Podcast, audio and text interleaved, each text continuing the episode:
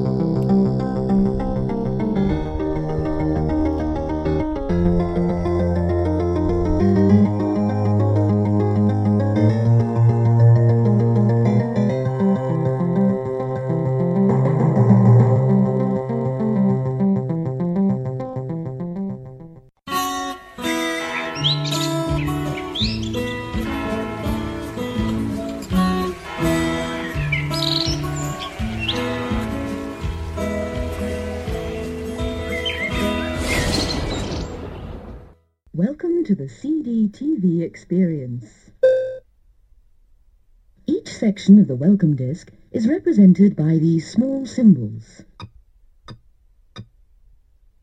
This symbol represents the self-running tutorial you are watching right now. This symbol will bring up the interactive tutorial section of the welcome disc. Finally, this symbol gives you a sampling of some of the available CD-TV titles. You can return to this main menu at any time by pressing the Stop button on your remote control unit. Und damit herzlich willkommen in einer neuen, weiteren Folge des Irgendwasser Podcast. Heute geht es, naja, es geht eigentlich um mehrere Dinge und wir müssen deswegen relativ weit vorne anfangen, denn bevor wir äh, auf die beiden Geräte eingehen, die ich ebenfalls noch bei mir äh, ja, im Staub liegen habe, müssen wir eigentlich darauf zugehen, was nötig war, damit diese beiden Geräte entstehen konnten. Und das war nämlich die CD. Anfang der 90er kamen zwei riesengroße Hersteller, Global Player, mit Geräten auf den Markt, die man bis dahin überhaupt nicht kannte und die sich deswegen auch ganz fürchterlich schlecht verkaufen ließen. Die Dinger standen im Laden, die Leute sind dran vorbeigegangen und wussten nicht so recht, was soll das jetzt eigentlich sein. Nochmal zum Verständnis, wir befinden uns Anfang der 90er also und äh, ja, auch mir ging es so. Ich bin in einem Pro-Markt gewesen. Muss ja dann auch irgendwie 91 oder 92 gewesen sein. Ähm, Pro-Markt, das war so ein großer Elektronik-Discounter in Bremen. Und da bin ich so durch die Regale gewandert, habe da immer ganz gerne äh, eingekauft und mal geguckt, was es Neues gibt. Und dann stand da ein kleiner schwarzer Fernseher. Darunter war irgendwie ein Gerät, ein schwarzer Kasten erinnerte an einen CD-Player, aber irgendwie schien der mit diesem Fernseher verbunden zu sein und darauf taten sich dann verschiedene Präsentationen auf. Das war das, was ihr eben äh, gehört habt hier eingangs, nämlich die Welcome Disk ähm, von Commodore. Auf dem schwarzen Kasten stand tatsächlich auch Commodore drauf und Commodore kannte man, das war seinerzeit so ziemlich mit der größte Computerhersteller überhaupt. Immerhin legendär mit seinem C64. Danach dann mit dem Amiga. Das heißt, die Geräte, die kannte man, die waren weit verbreitet. Und somit konnte man zumindest erstmal diese Marke zuordnen. Den Commodore-Schriftzug, den kannte man. Und daneben stand eben das äh, Logo CD-TV. Was das nun bedeuten sollte, konnte man sich erstmal nicht so richtig erklären. Aber es war schon beeindruckend, was der Kasten da so von sich gab. Allerdings war der Preis, der dabei stand, auch sehr beeindruckend, denn das gute Stück sollte seinerzeit äh, 1600 D-Mark kosten. Und wir reden hier von einem CD-Player. Äh, die waren auch damals schon deutlich günstiger, auch wenn sie da natürlich wesentlich mehr gekostet haben als heutzutage. Ähm, aber es war trotzdem erstmal relativ unerschwinglich. Das heißt, man hat sich das eben angeguckt, war erstaunt, wusste aber eigentlich gar nicht so richtig, vor was man stand. Das Ding wirkte auf einen letzten Endes wie, ja, man wusste schlicht und ergreifend nicht, was das sein soll. Ein Computer war es offensichtlich nicht. War jetzt keine Tastatur, also so wie ich es da gesehen habe, keine Tastatur, keine Maus und nichts dran. War aber dieser schwarze Bildschirm drauf und äh, das ganze Ding war wie ein CD-Player, aber ein CD-Player konnte es auch nicht sein, weil es konnte anschließend, konnte scheinbar irgendwie was über diesen Bildschirm ausgeben. Ähm, von daher, ja, was das nun genau war, keiner wusste das so genau. Aber es war teuer, es sah schick aus, aber mehr wusste man auch eben nicht. Und ich habe das damals schon beobachtet.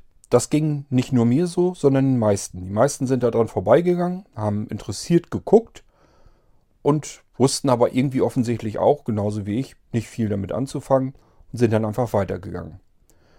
Ja, und so musste eigentlich das kommen, was kommen musste. Das Ding hätte eigentlich ein Riesenerfolg sein sollen, auch müssen, denn es wurde viel Geld in die Entwicklung eigentlich reingesteckt seitens Commodore. Die waren da seit Ende der 80er dran am Basteln und wollten ein ganz neues großes Ding kreieren, was es so auf dem Markt noch nicht gibt.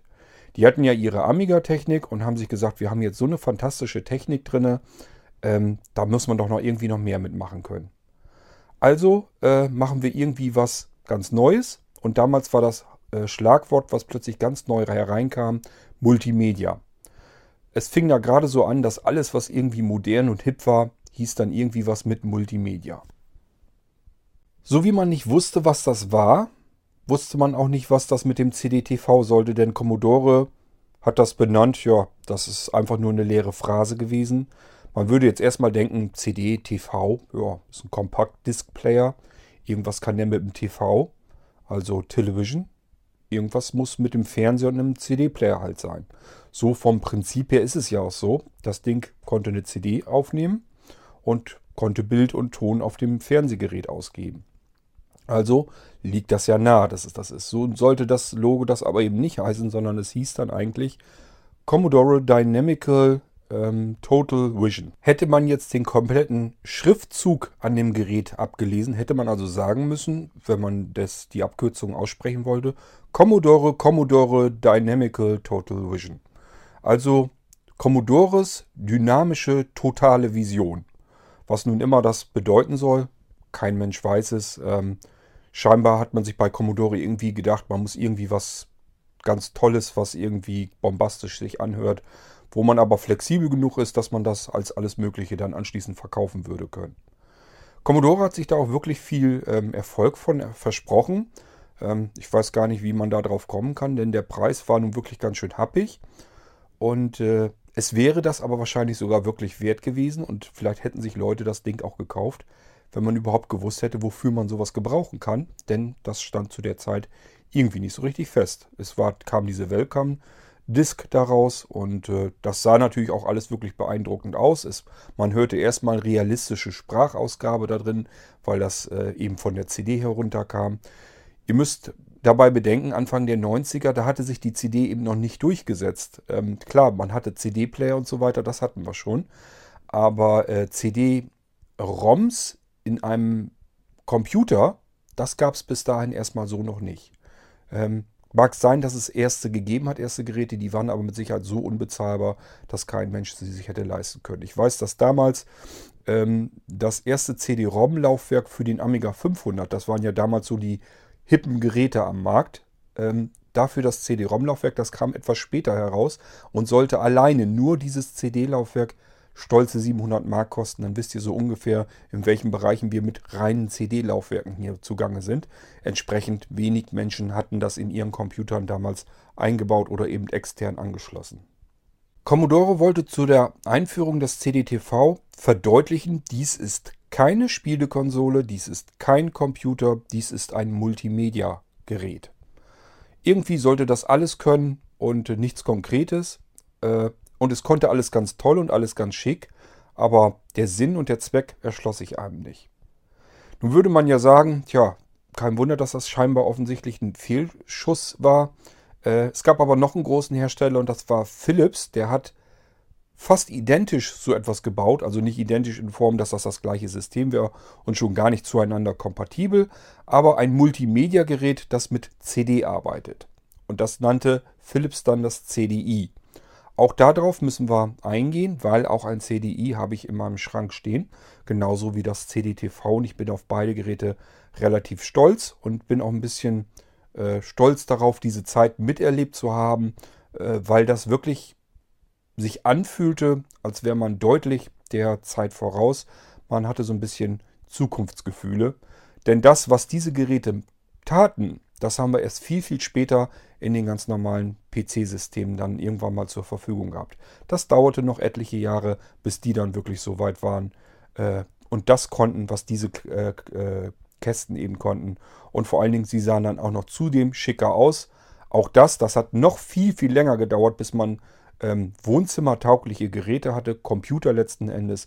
Ähm, das konnten die beide schon. Das heißt, das CDTV sah wirklich so aus, dass es in ein Hi-Fi-Rack passte.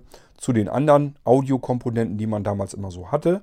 War also die gleiche Standardgröße. Es war mit einer schwarzen Front. Das ganze Gehäuse war in schwarz. Sah also schick aus und man konnte es einfach zu den anderen Audiokomponenten dazustellen. Oder auch wenn da Videorekorder so drauf war, man konnte das unter den Fernseher stellen. Sah super schick aus und äh, passte eben alles wieder zueinander. Ähm, bis man das mit noch anderen Computern hatte, das hat ja noch Jahrzehnte gedauert, bis da die ersten PC-Hersteller mal auf die Idee gekommen sind, wir bauen jetzt mal Gehäuse so, dass man so ein Ding eventuell auch vielleicht mal im Wohnzimmer mit anbringen kann. Ähm, tja, das hatte man alles schon eben Anfang der 90er Jahre. Sowohl Commodore als auch Philips hatten also nagelneue Geräte am Markt, die etwas konnten, was bis dahin kein einziges anderes Gerät konnte. Kein anderer Computer konnte das. Es gab eben noch gar keine Computer mit einem CD-Laufwerk drin. Und äh, diese ganze Multimedia-Geschichte und sowas alles, das konnte kein Computer damals. Waren die beiden die ersten, die das äh, angeboten haben in einem Gehäuse, das man eben im Wohnzimmer aufstellen konnte. Vielleicht zum besseren Verständnis muss ich mal erstmal erzählen, wie damals überhaupt das Audio-Equipment so normalerweise aussah. Ähm, etwas später kamen Kompaktanlagen. Das heißt, man hatte so ein so ein Gerät, einen Kasten, da waren alle Audiokomponenten drin, die man so brauchte. Ähm, aber davor war es eigentlich üblich, üblich, dass man sich ähm, Einzelbausteine gekauft hatte. Die hat man aufeinander gestellt und dann hatte man seine HiFi-Anlage eben zusammen. Da gehörte auf alle Fälle der Verstärker mit dazu, ähm, ein Tuner, also um Radio zu empfangen. Oft war es so, dass der Tuner und der Verstärker in einem Gerät verbaut waren. Das gab es dann auch. Ähm, ja, was hatte man noch? Man hatte eigentlich immer ein Kassettendeck. Wenn man es ein bisschen besser hatte, man, hatte man ein Kassettendeck mit zwei Laufwerken drin, sodass man eine Kompaktkassette von einem zum anderen eben drüber spielen konnte. Äh, teilweise hatten die so Funktionen wie Highspeed-Dubbing, dass man das in doppelter Geschwindigkeit äh, Kompaktkassette eben ähm, kopieren konnte. Ähm, ja, und was gehörte noch dazu? Auf alle Fälle sicherlich doch der obligatorische Schallplattenspieler obendrauf. Der musste auch da drauf sein. Und das war so das Grundkonzept einer Stereoanlage, einer Hi-Fi-Anlage. Das packte man entweder in ein schickes Rack rein mit einer Glastür davor, davor. Dann hatte man das in schick oder hat das irgendwo in den Schrank reingestellt, je nachdem. Manchmal hatte man sich noch einen schönen äh, Grafik-Equalizer dazu gekauft, den dazwischen gesteckt, sodass man sich die, den Ton komplett frei einstellen konnte. Ähm, aber vom Prinzip her war es dann schon so. Und dann kam etwas später, eben dann auch so in den 90ern. Ich muss wirklich überlegen, wann das bei mir so war. Ich glaube, 89 hatte ich mir meinen ersten CD-Player gekauft. Gebraucht war äh, ein reines Luxusding eigentlich. Der war auch gebraucht noch relativ teuer. Aber wenn man bedenkt, was der vorher gekostet hatte, das war ein ganz teures Ding, äh, hatte ich ja eigentlich ein Schnäppchen gemacht. Ähm, diese CD-Player, die wanderten also auch mit in diese HiFi-Anlage rein, konnte man hinten ganz normal über Cinch-Kabel wieder anklemmen und dann ging das Ganze raus zu zwei ordentlich dicken äh, Lautsprechern. Manche hatten dann auch vier angeschlossen, hatte ich auch. Und äh, das war so die typische HiFi-Anlage. In meiner Junggesellenbude hatte ich das eben so aufgebaut in meinem Schlafzimmer. Da habe ich eben nachts, wenn ich dann schlafen wollte, so noch eben am liebsten noch äh, äh, Musik gehört. Und äh, dann hatte ich mir noch eine Kompaktanlage fürs Wohnzimmer gekauft. Ähm, das heißt, da hatte ich dann alles in einem so einem Kasten drin. Da war alles dann integriert drin. Ähm, aber das war so das, womit man damals so ausgestattet war. Und viele, ähm, gerade so die älteren Semester, werden das wahrscheinlich bis heute haben, denn diese Audiogeräte, diese Einzelkomponenten, äh, waren damals oft in einer ganz fantastischen Qualität und Verarbeitung und deswegen äh, gehen die nicht kaputt und man gibt sie eigentlich auch so nicht auf, weil besser sind die Geräte eben nie geworden. In den Anfängen der CD-Player, der erste CD-Player wurde von Sony auf den Markt gebracht, der CDP 101 war das, glaube ich. Ähm, ich meine, dass der irgendwie 600 oder 700 D-Mark damals gekostet hatte. Müsste etwas etwa halbieren von den, ähm, von den Euro her. Bisschen eigentlich draufrechnen noch, weil ja, heute wären die Preise auch anders gewesen. Ähm, aber vom Prinzip her könnt ihr sagen, irgendwo zwischen 300 bis 400 Euro müsstet ihr dann so jetzt rechnen. Hat damals der CD-Player gekostet.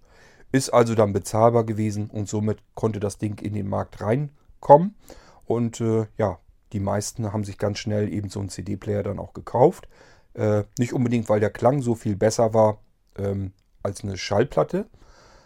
Viele sagen bis heute hin, dass der Klang der Schallplatte viel besser sei, äh, dass sie diese Detailreich, äh, dieses Detailreiche heraushören würden. Ähm, CD bedeutet ja immer, es fällt was weg, nämlich die, äh, der Klang, die Töne, die man mit dem Ohr nicht hören kann, die lässt man einfach weg und dadurch passt eben mehr drauf äh, an Informationen wieder auf die Scheibe und deswegen konnte man das alles komprimieren und kleiner machen. Ähm, aber wie gesagt, dieses Weglassen äh, auch wenn man sagt, das kann das menschliche Ohr eigentlich nicht hören, gibt es immer Menschen, die sagen, ich finde, man kann es hören. Bevor wir jetzt also zu dem CDTV kommen, der bei mir, ich glaube, der liegt bei mir oben auf dem Schrank und das Philips CDI ist im Schrank.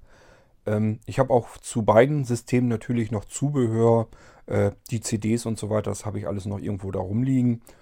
Ähm, ja, anklemmen und benutzen tue ich es natürlich schon lange nicht mehr, aber Trotzdem bin ich irgendwie noch ganz froh, dass ich die Dinger habe, weil die relativ selten sind. Und äh, ja, wenn ich die jetzt bei eBay einstellen würde, denke ich mal, würden die sich auch ganz gut hochschaukeln. Ähm, die sind von der Wert, von den Werten her ganz ordentlich gestiegen. Gerade so das Zubehör, ich habe mir sagen lassen, wenn man eine Original CDTV ähm, Tastatur noch hat, diese schöne schwarze, äh, wenn man die bei eBay reinstellt, da schaukeln die sich gegenseitig so hoch, da kann man noch richtig Geld mit verdienen. Nun gut, irgendwann werde ich das wahrscheinlich machen, weil so wie ich es jetzt hier habe, dass sie nur rumstehen, da habe ich ja auch nichts davon. Von daher werde ich es vielleicht irgendwann wirklich mal verkaufen. Bevor wir aber auf diese Geräte kommen, müssen wir eigentlich auf das eingehen, was nötig war, damit diese Geräte überhaupt auf den Markt kommen konnten. Und das ist eben die CD. Die CD, die wurde eigentlich bereits ähm, Anfang der 70er, ja ich will nicht sagen erfunden, aber geplant, entwickelt. Zu damaliger Zeit haben sich die Entwickler eben schon ähm, ja, damit befasst, wie kriegen wir äh, Musik, wie kriegen wir vielleicht sogar Video digital irgendwie auf einem Medium optisch abgespeichert äh, drauf, so dass man das verlustfrei und ohne dass der Klang durch das ständige Abspielen schlechter wird, immer gleich bleibt und vielleicht möglichst alles auch auf einem kompakteren Datenträger. Wie kriegen wir das hin? Da mussten erst diese ähm, analog-digital und digital-analog-Wandler erstmal ähm, entwickelt werden. Das heißt, man muss ja irgendwie das typische analoge Signal, ähm, ja, das wäre bei der Schallplatte wirklich die Nadel, die in diesem Rillen äh, ähm, ja, drin langläuft und dadurch den, den, den Ton aufnimmt und über den Lautsprecher dann wieder abgeben kann.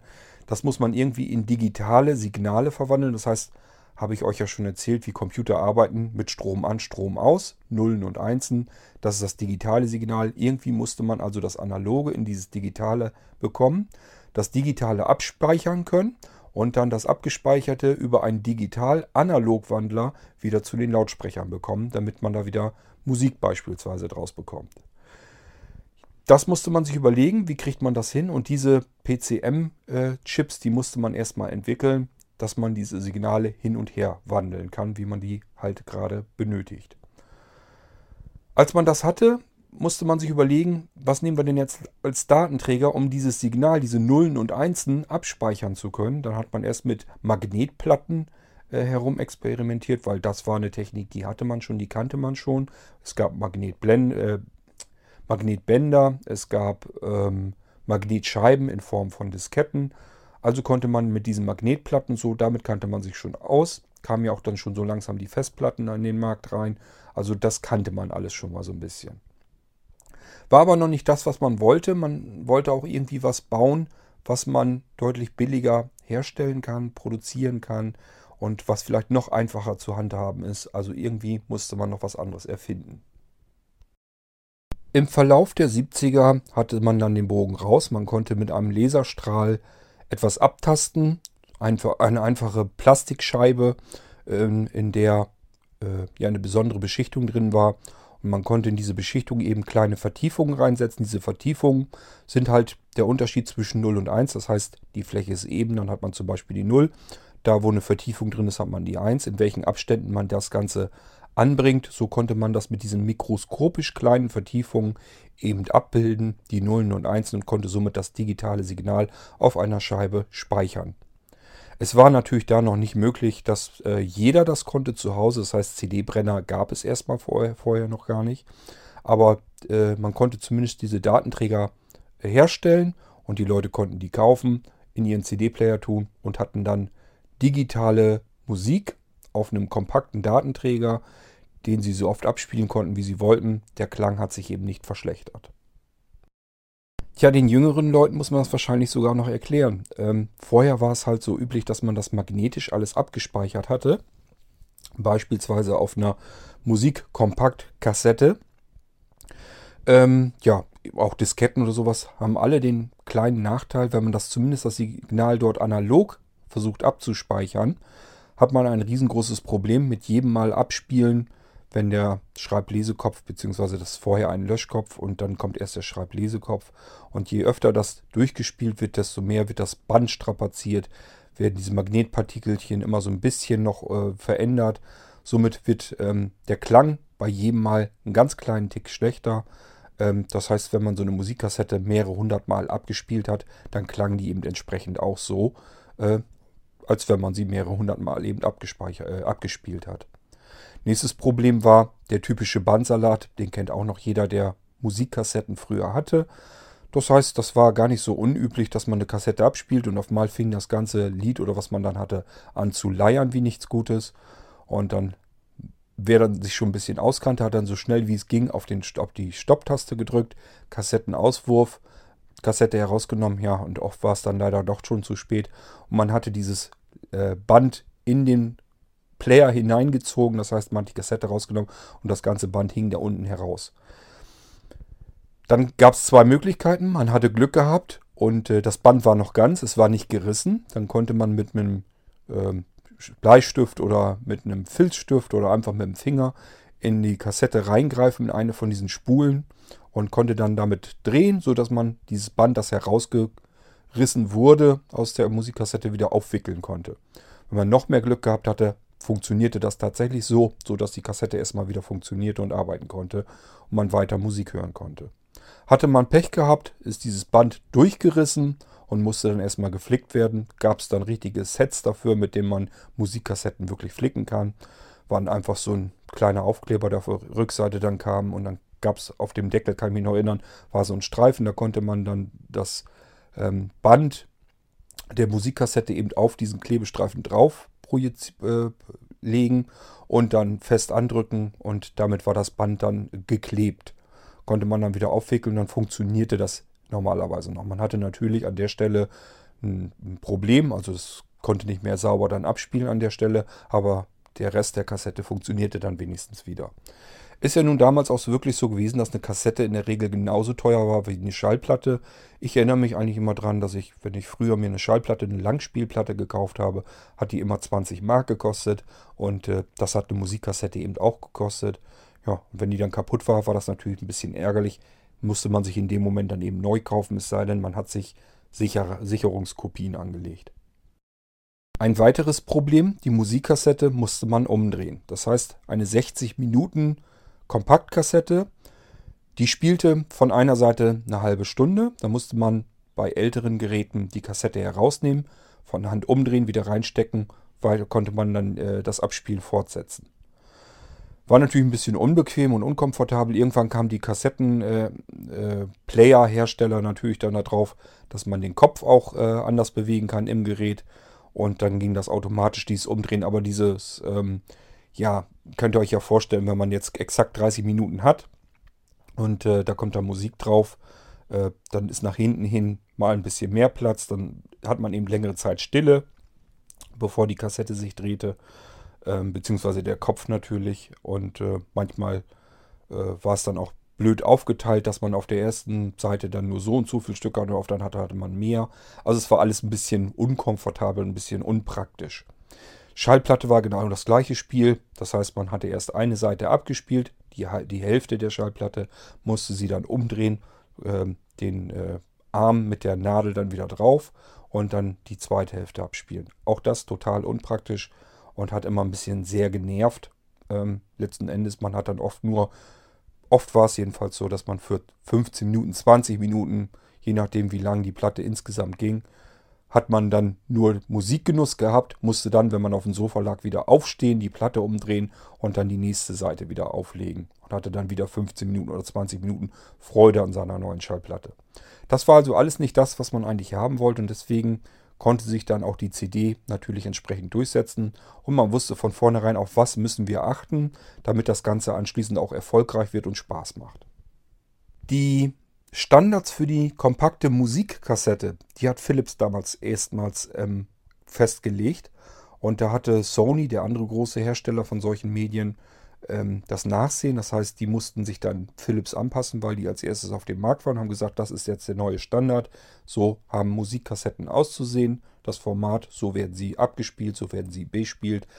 Es müssen ja alles erstmal Standards festgelegt werden, damit die Geräte und alles zueinander kompatibel sind, damit man sich einfach einen Kassettenrekorder oder Kassettenplayer kaufen kann und konnte da eine normale Standardmusikkassette sich im Handel kaufen, reinlegen und dann funktionierte das.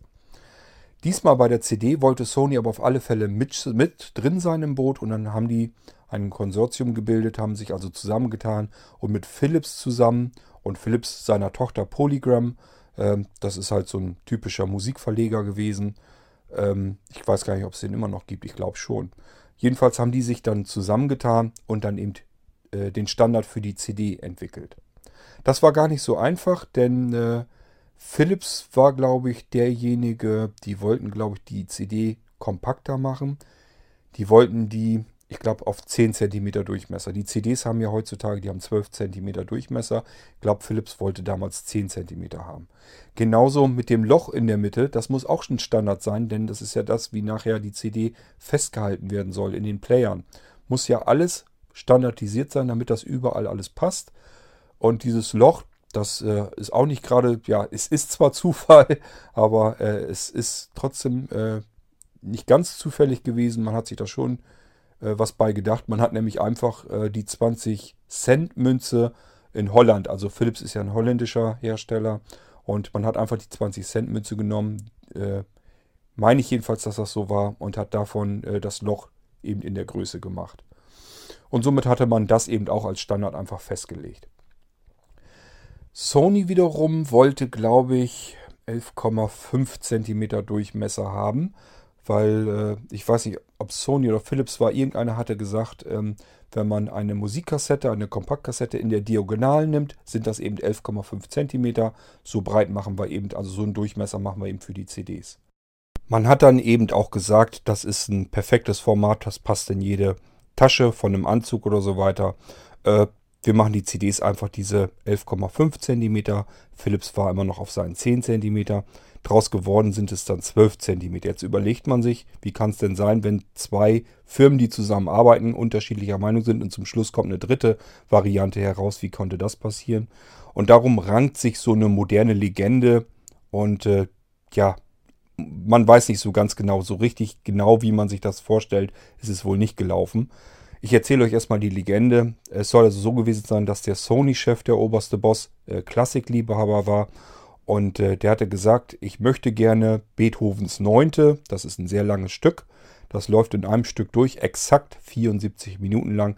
Das wollte er ganz gerne sich anhören können, in digitaler Qualität, ohne äh, dass er irgendwas umdrehen müsste oder irgendwie absetzen müsste und eine zweite CD einlegen.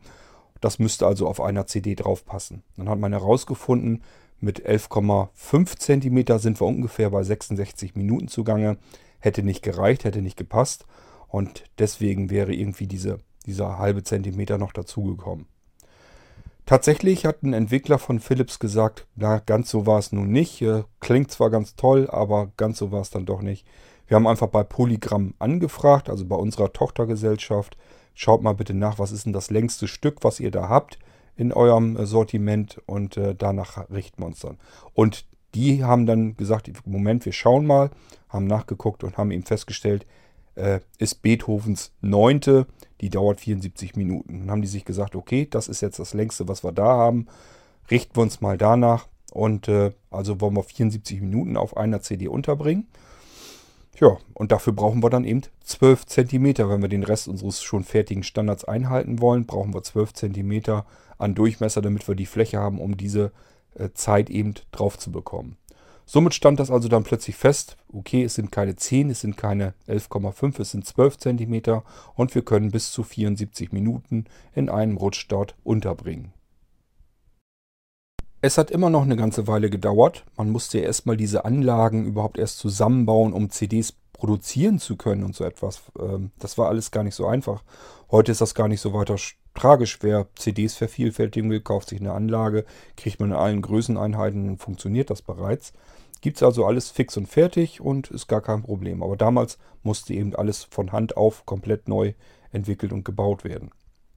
Irgendwann war es dann soweit und man hat tatsächlich bei Polygram hier in äh, Hannover-Langenhagen, das ist nicht weit von meinem Wohnort hier, äh, hat man eben die Hallen dafür gehabt und hat dann dort die ersten CDs gepresst. Die erste gepresste CD, das war die letzte, das letzte Album von äh, der Gruppe ABBA, die kennt ihr wahrscheinlich auch alle. Ähm, ja, die hat man da gepresst und das war eben am 17. August 1982. Da erschien sozusagen die erste CD, wurde die erste CD gepresst. Das ist auch das, was gegen diese Legende mit Beethovens Neunte spricht. Wenn dem Boss von Sony das so sehr wichtig gewesen wäre, ähm, Beethovens Neunte kam erst etliche Jahre später als CD heraus. Ähm, ja, wenn ihm das so wichtig gewesen wäre und er sich genau darauf jetzt gefreut hätte, dann könnte man ja eigentlich davon ausgehen, dann wäre das auch wahrscheinlich eine der ersten CD-Produktionen gewesen. War es nicht, bis äh, Beethovens Neunte auf CD kam. Ging noch einige äh, Jahre ins Land und viele, viele, viele andere Alben wurden auf CD gepresst. Also kann man fast wirklich davon ausgehen, dass das eine moderne Legende ist. Die wird immer wieder rumerzählt und so wirklich stimmen tut sie scheinbar auch nicht. Der Standard, um Audiodateien äh, auf CDs zu knallen, ist eben CDDA, also Compacted Digital Audio. Zu diesen ähm, Formaten kommen noch ganz viele hinzu. Beispielsweise ihr kennt die CD-ROM, für Read-Only Memory, also einmalig ähm, lesender oder nur lesender, lesbarer Speicher. Ähm, dann irgendwann die RW als Rewritable oder äh, die CDR als Recordable, äh, also dass man sie einmal aufnehmen kann und ist gut. Und RW ist ja ein wiederbeschreibbares Format. Das kam dann alles so nach und nach äh, dazu. Auch die ganze Geschichte mit DVD und so weiter, das kam dann erst deutlich später. Die ersten CD-ROM-Laufwerke, an die ich mich erinnern kann, die waren äh, recht teuer, muss ich sagen. Ich habe mir, glaube ich, mein erstes CD-ROM-Laufwerk damals für meinen Amiga 600, glaube ich, gekauft. Da hatte ich mir ein externes Laufwerk gekau äh, gekauft. Das hatte dann auch schon mehrere hundert Mark, glaube ich, gekostet. Ähm, ganz stolz war ich dann, als ich meinen ersten Brenner hatte.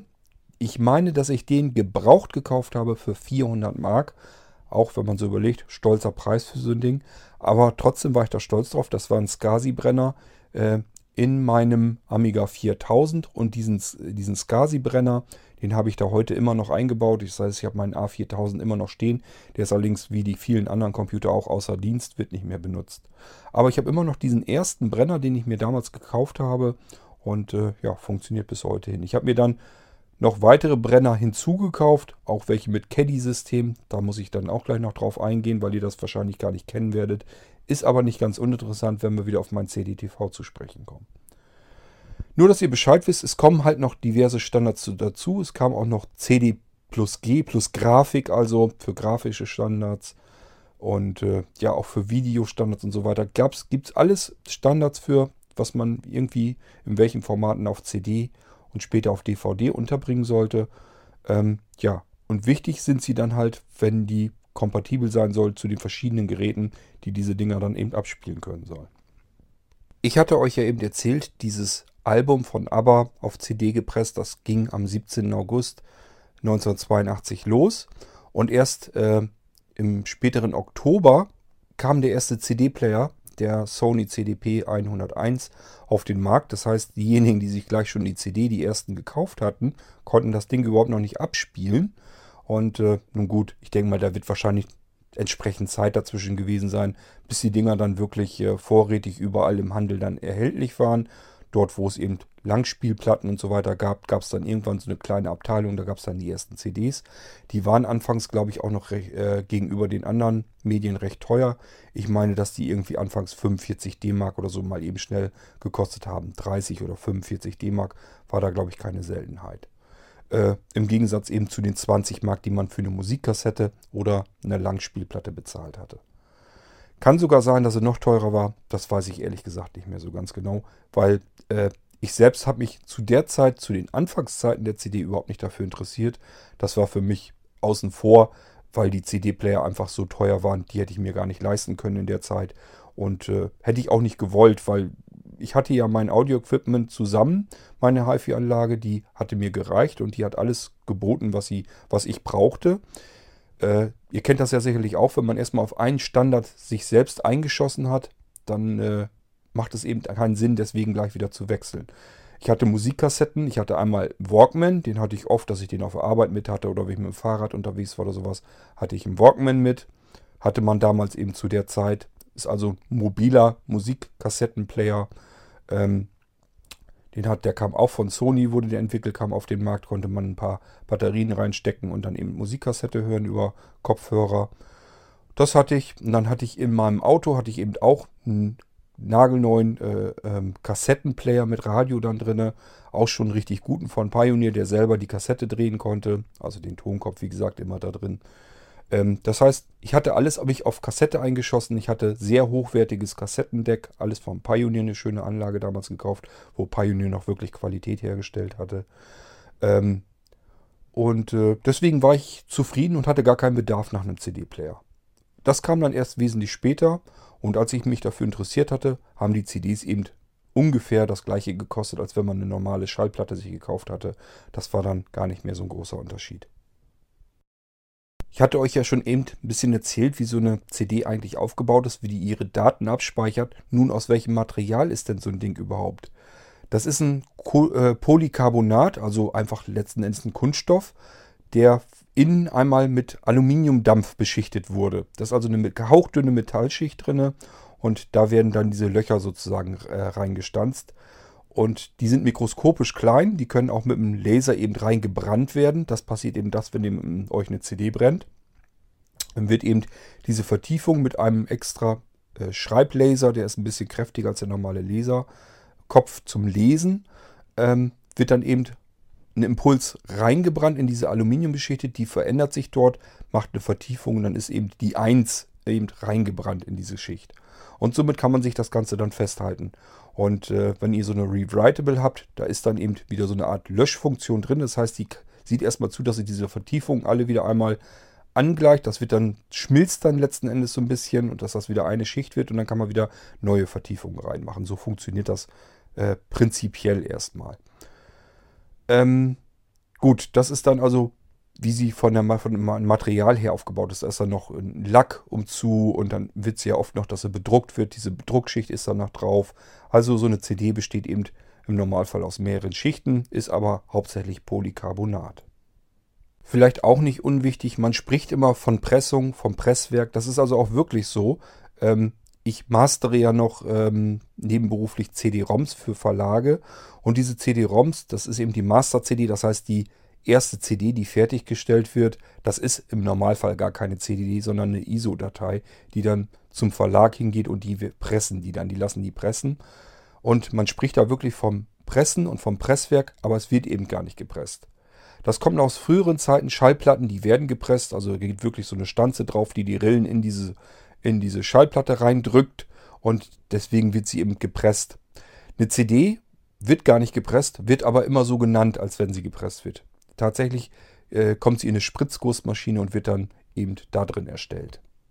Vielleicht noch mal kurz zur Funktion, wie eine CD überhaupt die Daten wieder hergeben kann. Ich hatte euch erzählt, da ist ja so eine Metallbeschichtung, so eine Dampfbeschichtung drin und äh, dass es eben Vertiefungen gibt. Diese Vertiefungen, die nennt man Pits und die Fläche, diese komplette Fläche eben dazwischen, dann zwischen diesen Vertiefungen nennt man Lands bei einer CD. So, und äh, diese Pits bringt man zu, sozusagen auf einer Spirale unter, die von innen bei der CD nach außen hingeht. Das heißt, wie bei einer Langspielplatte, nur umgedreht. Bei einer Langspielplatte, wer so ein Ding mal in den Händen hatte und noch weiß, wie die abgespielt wurde, weiß, er hat dann die Nadel auf den äußersten Rand äh, aufgesetzt und dann ist die Nadel eben bis nach innen gewandert und hat dann nach und nach die Langspielplatte abgespielt. Das würde bei einer CD eben, wenn man diesen Arm dann sehen würde, komplett andersrum passieren. Das heißt, er fängt von innen an, liest dann die Spur aus, nur dass da keine Nadel mehr ist, sondern da ist eben eine, eine, ein Laser, ein Abtastlaser, der einen kleinen Lichtstrahl auf diese Metallbeschichtung draufsetzt. Und äh, wenn eben so ein Pit passiert, also so eine Vertiefung ist, dann wird dieser Laserstrahl eben abgelenkt und trifft nicht mehr an die Stelle, ähm, wo er sonst drauf ist, wenn er ein Land hat, also die Fläche dazwischen. Somit kann er eben feststellen, äh, der Empfänger sozusagen, diese Diode, die das, den Lichtstrahl vom Laser eben in einem bestimmten Winkel empfangen soll, ist unterbrochen, ist weg, dann ist eine 0. Oder der Lichtstrahl ist wieder da, dann ist wieder eine 1 oder umgedreht. Wie man das dann macht, spielt gar keine Rolle. Wichtig ist nur, man kann wieder unterscheiden zwischen Nullen und Einsen, Strom an, Strom aus. In diesem Fall ist es einfach der Lichtstrahl an, aus, beziehungsweise ja, trifft auf den Empfänger, auf den optischen oder trifft eben nicht auf den Empfänger. Wenn man also diese Möglichkeit hat, das erst wieder abzubilden, dass man diese Nullen und Einsen wieder zusammenkriegt, dann kann man eben auch wieder äh, das Signal wieder herstellen, kann daraus wieder über die äh, digital Analogwandler dann wieder umwandeln, sodass man das Signal wieder herausbekommt, dass man zum Lautsprecher schicken kann und der Lautsprecher äh, schickt dann Schallwellen in den Raum hinein, die wir mit unseren Ohren dann wieder wahrnehmen können. So funktioniert das Ganze im Prinzip bei einer Musik-CD.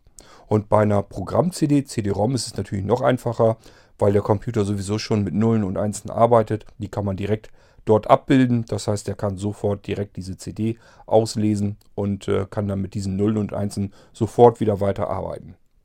Damit ihr mal verstehen könnt, wie langsam oder schnell eine CD ist, Gehen wir mal auf die Datenrate ein. Zu Anfang hat man eben ähm, CD-ROM-Laufwerke und so weiter mit Single Speed eingebaut. Auch äh, Musik-CD-Player und sowas arbeiten dann mit Single Speed.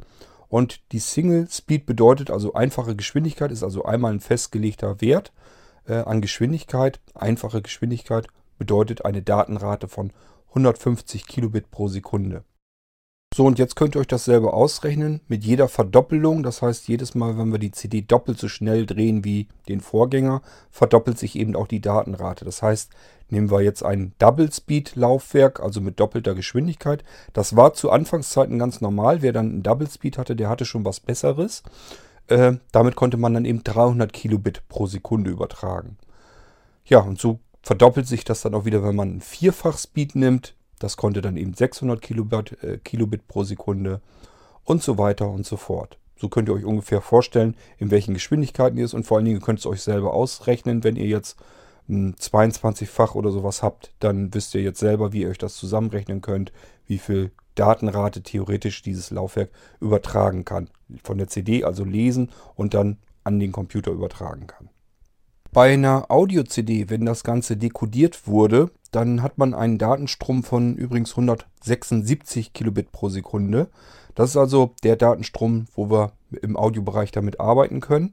Ähm, dass das bei Daten-CDs dann 150 Kilobit sind, liegt einfach daran, weil wir bestimmte Prüfbits und so weiter brauchen für die Fehlerkorrektur. Denn ein Programm, das soll natürlich dann hinterher auch funktionieren. Das soll nicht durch einen Fehler bei der Übertragung irgendwie gestört werden, dass es dann nicht funktioniert. Deswegen braucht man immer eine Fehlerkorrektur, die schluckt ein paar Bytes und dann haben wir eben von diesen 176, die wir normalerweise offen haben. Bei Audio ist es nicht so schlimm, dann hätte man allerhöchstens einen ganz kleinen Knackser oder irgendwas drin, äh, wenn da mal ein Fehler passieren würde. Beim Software, Programm und so weiter wäre es schlimmer, deswegen hat man da eine Fehlerkorrektur drin und entsprechend weniger Datenstrom zur Verfügung. So wisst ihr das jetzt jedenfalls auch mal, wie diese 150 Kilobit pro Sekunde äh, zustande kommen, obwohl wir für den Audiobereich dann am Ende mehr haben. Wenn ihr etwas auf eurer CDR oder CDRW brennt, naja, nehmen wir mal die RW, also die Rewritable, dann äh, muss ja irgendwie, hatte ich ja schon gesagt, dass diese bedampfte Beschichtung irgendwie wieder verflüssigt werden muss. Das ist, funktioniert tatsächlich so. Äh, man hat einen Schreibstrahl, äh, Laserstrahl in seinem Laufwerk drin, wenn das ein Brenner ist. Und äh, diese Legierung dran, das ist dann keine Aluminiumbedampfung äh, mehr, sondern ja, so ein kristallines Metall ist das. Und äh, das verflüssigt sich eben bei einer bestimmten Temperatur. Und euer Strahl, der Schreibstrahl im Brenner, der wird ähm, punktuell so heiß, dass er bis zu 500 bis 700 Grad Celsius erreichen kann. An die, genau dieser Stelle, wo diese Beschichtung, diese aufgedampfte Beschichtung ist. Und äh, in dem Moment verflüssigt sich die wieder. Dadurch wird sie wieder glatt, eine Ebene. Und dann kann der nächste Strahl eben wieder äh, die Pits reinsemmeln, sodass wieder diese Vertiefung reingebrannt werden. Deswegen sagt man ja auch CD-Brenner, weil eben diese Pits wirklich reingebrannt werden, weil man dort wirklich beim Ausgleichen dieser Beschichtung äh, eben mit Hitze arbeitet. Das ist also tatsächlich so, dass man CDs brennt, auch wenn man da jetzt nichts von mitbekommt ähm, weil das eben punktuell wirklich exakt an der Stelle ist. Und wenn ihr jetzt eine CD aus dem Brenner rausnehmt, die ist allenfalls warm, aber mit Sicherheit nicht so heiß, dass ihr die nicht anfassen könntet. Zu den Brennern, wir hatten mal, da kann ich mich jetzt wieder gut dran erinnern, wir hatten von der Fachzeitschrift aus mal ähm, uns Laborfotos kommen lassen, wie das überhaupt so aussieht mit bestimmten Brennern und bestimmten CDR-Rohlingen, ähm, wie das aussieht, wenn das gebrannt wird unterm Elektronenmikroskop. Und äh, ja, da hat man einmal haben wir Vergleiche uns kommen lassen mit einer gepressten CD, also die wirklich aus dem Presswerk kommt, obwohl habe ich euch erzählt, dass sie da auch nicht gepresst wird. Und wenn man die selber mit einem CD-Brenner brutzelt. Und als ich diese Elektronenmikroskop-Fotos zum ersten Mal gesehen habe, habe ich wirklich gedacht, es ist ja wirklich ein Wunder, dass das überhaupt funktioniert. Denn das sah komplett anders aus. Das war alles komplett verfranst und verschwommen dass der Brenner und dann später das Leselaufwerk das wieder überhaupt erkennen kann, als Datenstrukturen 0 und 1 da wieder draus machen kann, ist, wenn ihr das sehen würdet, wie das unter Mikroskop aussieht, würdet ihr auch sagen, ist eigentlich ein Wunder, dass das funktioniert so gut. Ähm, Im Normalfall klappt das ja wirklich relativ ordentlich. Wenn man eine CD gebrannt hat, kann man die eigentlich wieder ganz gut auslesen. Ähm, aber wie gesagt, wo ich das zum ersten Mal gesehen habe, wie das dann aussieht unter Mikroskop, da habe ich wirklich gedacht, kann eigentlich nicht angehen. Also, dass er da noch was drin erkennen kann an Informationen, ist eigentlich wirklich ein Wunder. Wenn ihr euch vielleicht wundert, warum ich jetzt eben bei den Kilobitraten von keiner Geschwindigkeit gesprochen habe. Ich habe ja nur gesagt, heißt es eben Single Speed und Double Speed. Und wer das von früheren Zeiten noch mit Schallplatten kennt, der kennt ja auch die Umdrehungszahlen. Da hatte man 33 Umdrehungen pro Minute. Na, wer weiß es noch? Richtig, das ist für die Langspielplatte gewesen. Und für die Singles, also für die kleinen Schallplatten, da hat man eben 45 äh, Umdrehungen pro Minute einstellen müssen am Plattenspieler manuell. Ähm, sonst hatte man eben einen Mickey Mouse Effekt oder eben, äh, ja, es ist langsam abgespielt worden. Das heißt, äh, das ist dann tiefer abgespielt worden, so hörte sich das dann an. Ähm, dass man hier bei einer CD nicht von Umdrehung pro Minute fest sprechen kann, liegt einfach daran, dass die CD äh, sich anpasst, je nachdem, wo der optische ähm, Kopf sich gerade bewegt, ob der jetzt relativ weit innen oder außen ist. Das heißt, diese CD wird flexibel in der Geschwindigkeit gedreht. Das gibt keine feste Umdrehungszahl pro Minute, sondern ist eben je nachdem davon abhängig, wo der ähm, Lesekopf oder im Fall von einem Brenner der Schreiblesekopf gerade zu Werke ist. Davon hängt das eben ab, wie schnell die CD gedreht wird. Also haben wir es hier mit keinen festen Umdrehungen pro Minute, sondern mit Variablen zu tun. Man spricht da von der Winkelgeschwindigkeit und die ist eben hier nicht fest, sondern unterschiedlich und deswegen konnte ich euch die jetzt nicht äh, so nennen wie jetzt eben bei einer Schallplatte. Da weiß man das eben noch, wenn man so ein Ding mal hatte, dass man eben mit 33 und 45 gearbeitet hat. Viele wissen auch noch sicherlich nicht, was der Single-Stern und so weiter ist. Wenn das hier irgendjemand interessieren sollte, kann er mich ja mal fragen. Dann erkläre ich nochmal oder gehe vielleicht sogar komplett mal auf die Geschichte der Schallplatte ein und wie Schallplattenspieler und so weiter funktioniert haben. Auch von innen. Ich habe nämlich früher als Jugendlicher solche Dinge mal ganz gerne auseinandergerupft und auseinandergebaut, um zu gucken, wie funktioniert die Technik denn da drin. Vielleicht könnt ihr euch das so ein bisschen vorstellen, wenn man jetzt so eine CD ausliest und ich habe ja gesagt, man hat es einmal mit unterschiedlich schwankenden Geschwindigkeiten zu tun. Man hat es mit Fehlern und Fehlerkorrekturen zu tun. Das heißt, das Ganze ist nicht so ganz 100% zuverlässig. Was braucht man dann also? Man braucht einen Puffer, wo etwas zwischengespeichert werden kann. Das heißt, es ist ein kleiner Speicher immer mit drin gewesen schon. Da werden eben die Daten, die ausgelesen werden, von der CD zwischengespeichert. Und äh, aus dem Speicher nimmt sich dann die Elektronik sozusagen, um das dann wieder äh, umzuwandeln in Signale. Ähm, es muss also ein Puffer zwischengeschaltet werden, damit das Ganze überhaupt funktioniert, weil ansonsten hätten wir ständig irgendwelche Unterbrechungen, wenn wir eine CD uns anhören würden. Oder ja, ihr kennt es vielleicht sogar, wenn ihr einen Discman oder sowas mal hattet. Das ist ja der Nachfolger vom Walkman. Ähm, Discman einfach, weil an halt ein mobiler Player, da kam eine CD rein, dann konnte man unterwegs eben auch CD hören, kam wieder Laut, ach, Lautsprecher ist schon, äh, kamen Batterien rein und Kopfhörer dran, dann konnte man unterwegs CD hören. Und diese Dinger hatten in der Regel eigentlich immer Schockresistenz mit drinne. Sollte man immer darauf achten, dass das möglichst viel hat. Ähm, das heißt, der konnte immer dann, da war der Speicher einfach nur größer, dieser Puffer. Der konnte dann mal eben auch 30 Sekunden oder sogar noch mehr zwischenspeichern. Und das war natürlich, das macht nur dann Sinn, wenn man auch mindestens ein Double-Speed-Laufwerk hatte. Äh, das heißt, dieses Laufwerk konnte dann schneller drehen, die Sachen schneller auslesen zwischenspeichern und wenn man dann ganz viel gerüttelt hatte an diesem Gerät, dann konnte der Laser natürlich das nicht sauber ab auslesen, die Daten. Also musste er warten, bis das mit dem Gerüttel wieder vorbei war, dass er wieder weiter ablesen konnte. Und so lange musste eben dieser Zwischenspeicher dann äh, das gepufferte Material hergeben. Ähm, das heißt, diesen Puffer, den gibt es in jedem CD-Player und jedem CD-Brenner. Überall muss ein kleiner Puffer mit drin sein je nachdem, äh, wie alt die Geräte sind. Früher hat man im Kilobyte-Bereich gearbeitet, äh, später dann im, im Megabyte-Bereich und auch heute, ich weiß, es sind mehrere Megabyte, glaube ich, drin. Ähm, wichtig ist nur für euch zu wissen, äh, es gehört noch ein Puffer dazu, damit das Ganze überhaupt funktionieren kann. Ansonsten hätten wir ständig Störeinflüsse drin, das würde gar nicht funktionieren.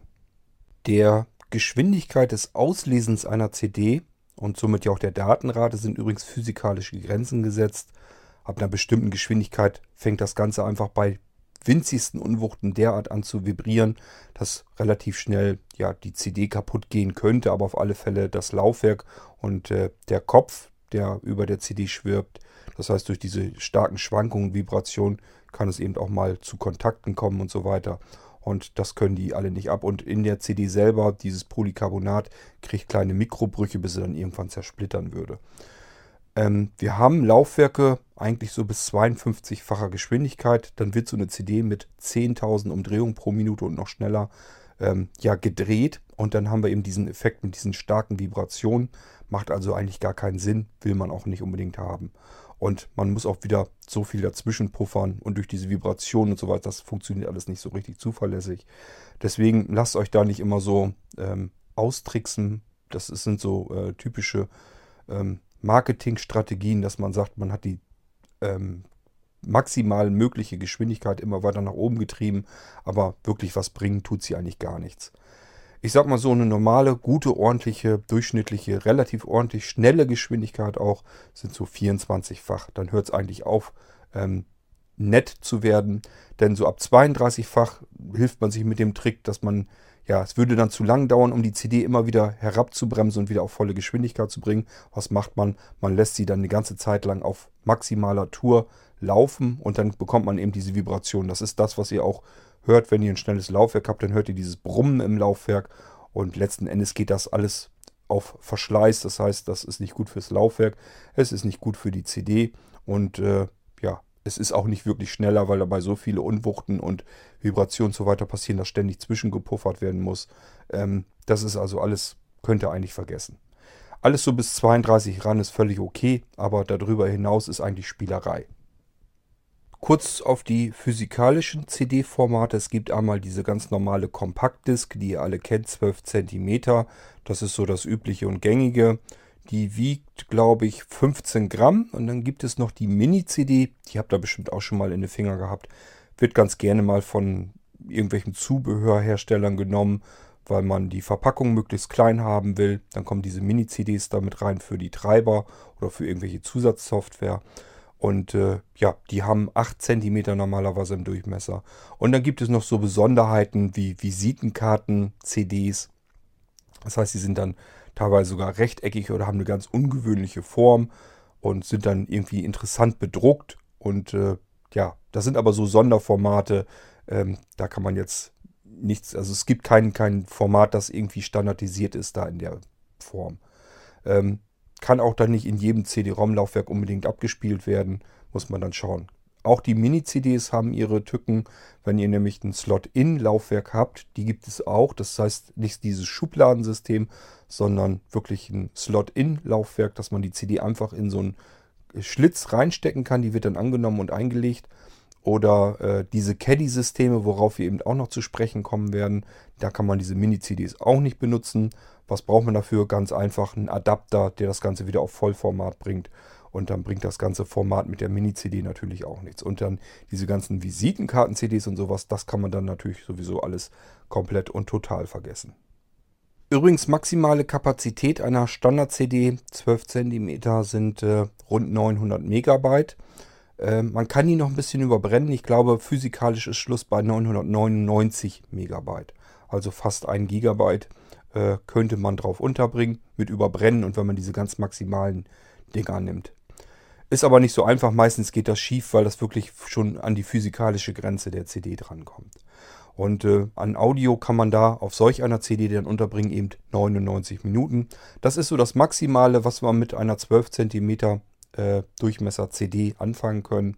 Und mehr geht dann eben nicht. Ab da geht es dann weiter mit DVDs. Und auch diese CDs, diese 900 Megabyte Dinger, die sind dann ja auch ein bisschen teurer wieder. Für den Preis kann man dann schon DVDs kriegen. Brenner und so weiter sind auch alle relativ, äh, dass man überall DVD-Brenner schon mittlerweile drin hat. Von daher hat sich das alles längst überholt und spielt heutzutage eigentlich kaum noch eine Rolle. Höchstens noch für Audio im Audiobereich, wenn man da irgendwie Musik drauf packen will, weil die normalen Audio-CD-Player können üblicherweise kein DVD-Format abspielen. Ich habe euch ja versucht zu erklären, dass diese ganzen CDs in Standards äh, gebaut wurden. Auch natürlich, ähm, welche Formate möglich sind. Auch diese CDI-Standard, CDXL-Standard, CDTV-Standard. Diese ganzen Kodak Picture und Foto-CDs und sowas alles. Das ist alles in Standards gepresst und äh, genau definiert, wie das Ganze aufgebaut sein muss. Was man von vornherein nie mit eingeplant hat, war ein Kopierschutzverfahren. Das heißt, Philips und äh, Sony haben damals gesagt, ähm, das sind solche Massen, die auf einer CD untergebracht werden können. Äh, man hatte damals nichts Vergleichbares. Das war alles, das war das größte Medium eben zu der Zeit, als es erfunden wurde. Und da hat man sich gesagt, diese Massen, selbst wenn man wollte, wo sollte man sie denn hinkopieren? Die Möglichkeit, auf eine andere CD zu kopieren, die war in weiter Ferne. Die äh, hatte man dort noch gar nicht so richtig zu sehen gehabt. Äh, magnetische Datenträger waren viel zu klein, da hätte man das gar nicht alles rüber kopieren können. Und äh, somit hatte man einfach gesagt, wir brauchen keinen Kopierschutz, weil der ist schon physikalisch vorgegeben. Da muss man nicht noch irgendwie was mit einplanen. Hat man also weggelassen. Nun, was ist passiert? Natürlich äh, hat sich das später alles überholt. Die Speichermöglichkeiten wurden vielfältiger und auch größer. Und man konnte dann irgendwann auch CDs kopieren und brennen. Und äh, somit mussten die Hersteller dann nachbasteln die unterschiedlichen Produzenten, die eben CDs auf den Markt warfen und haben sich dafür Kopierschutzmöglichkeiten ähm, überlegt, die an diesen Standards vorbeigehen. Man musste also irgendwas mit einbrennen und einbauen, was eben diesem Standard nicht entspricht. Dadurch hat man äh, das so weit hinbekommen, dass man in den meisten Playern äh, Audio-Playern vor allen Dingen eben eine CD abspielen konnte, eine Audio-CD. Das hat funktioniert. Hat man sie kopiert, ist beim Kopieren dieser Kopierschutz eben nicht mit rüber kopiert worden, weil gehörte ja nicht zum Standard. Und äh, somit konnte man mit der Kopie nichts anfangen. Hatte aber zeitgleich das Problem, viele Laufwerke waren eben aus einem normalen PC-Bereich und die soll, wollte man damit austricksen, äh, weil es handelte sich eben um keinen Standard und somit konnte man die Original-CD oftmals auch in solchen Laufwerken gar nicht mehr auslesen. Konnte man also, wenn man sich die CD dann teuer gekauft hat, vergessen und konnte sich die nicht anhören. Gab also immer wieder Gemecker und viel Ärger mit diesem Kopierschutzverfahren und äh, mittlerweile hat man es, glaube ich, größtenteils relativ weggelassen, weil man gemerkt hat, wirklich was bringen tut er doch nicht, weil irgendwer kann ihn irgendwie immer wieder aushebeln und letzten Endes, man handelt sich nur viel Ärger mit ein. Die Leute sind natürlich gefrustet und stinke sauer, wenn sie sich ihre CD da gekauft haben und können die dann zu Hause nicht benutzen, weil sie ein entsprechendes Laufwerk haben, das da nichts mit anfangen kann. Ich hatte das damals auch das äh, Problem. Ich hatte mir meinen ersten DVD-Player, also fürs normale Heimkino sozusagen, gekauft. Äh, das war von Cyberhome. Der konnte alles Mögliche abspielen. Das war von damaliger Sicht, das war, glaube ich, ähm, hat, glaube ich, die ganzen Testurteile angeführt. War das beste Gerät, was man am Markt kriegen konnte. Ähm, nur äh, kopiergeschützte Medien konnte ich damals äh, dort auch teilweise nicht abspielen, weil da eben ein normales ähm, ja, DVD-ROM-Laufwerk eingebaut war, von, die man auch in PCs hatte. Und schon funktionierte das ganze Spiel nicht mehr so richtig.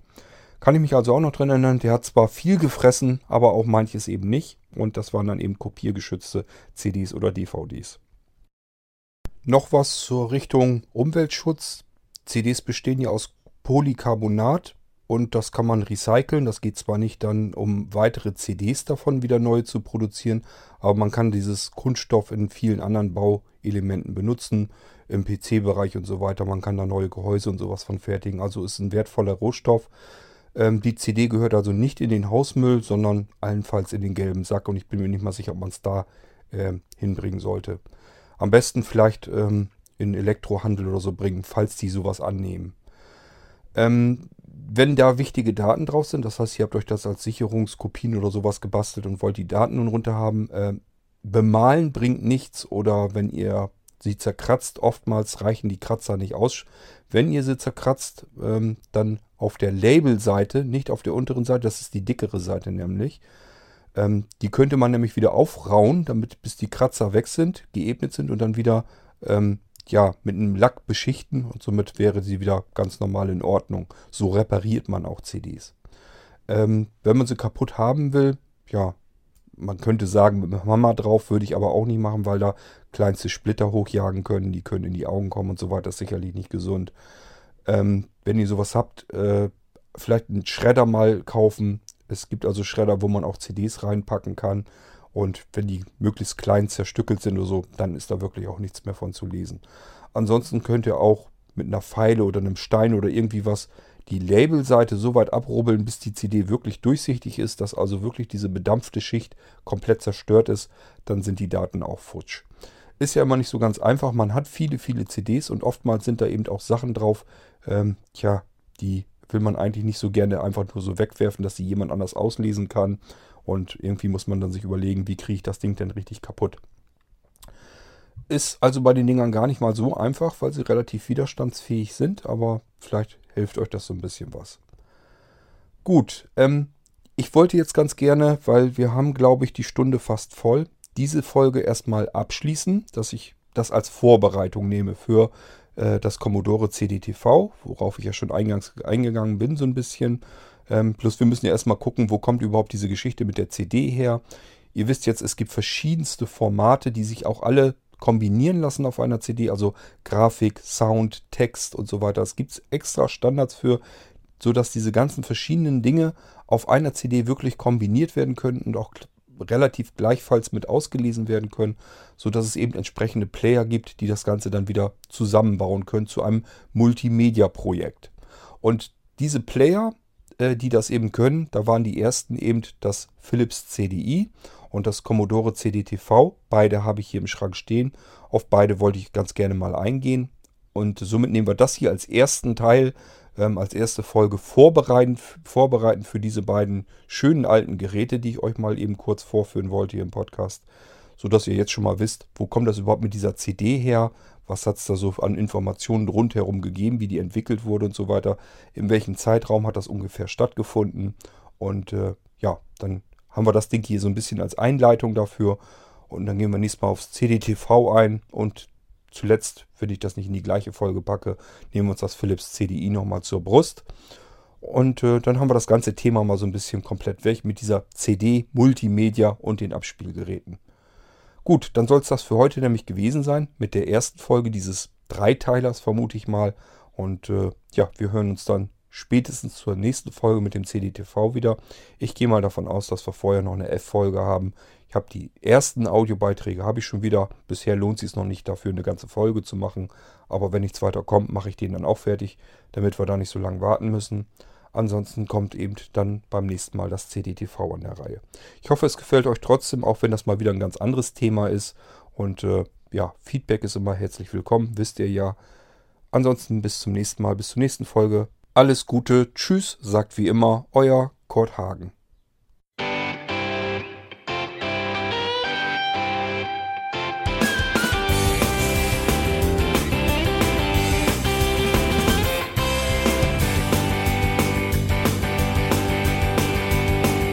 Du hörtest eine Produktion von Blinzeln Media. Wenn du uns kontaktieren möchtest, schreibe eine Nachricht an podcast.blinzeln.org oder über unser Kontaktformular auf www.blinzeln.org. Blinzeln schreibt man in unserem Fall übrigens immer mit einem D in der Mitte. Sprich unter 05165 439 461 auch gern einfach auf unseren Podcast Anrufbeantworter. Dann können wir deinen Audiobeitrag in einer unserer nächsten Sendungen verwenden. Für Lob, Kritik und eine Bewertung bei iTunes danken wir dir und freuen uns, wenn du auch bei unserer nächsten Sendung wieder mit dabei bist.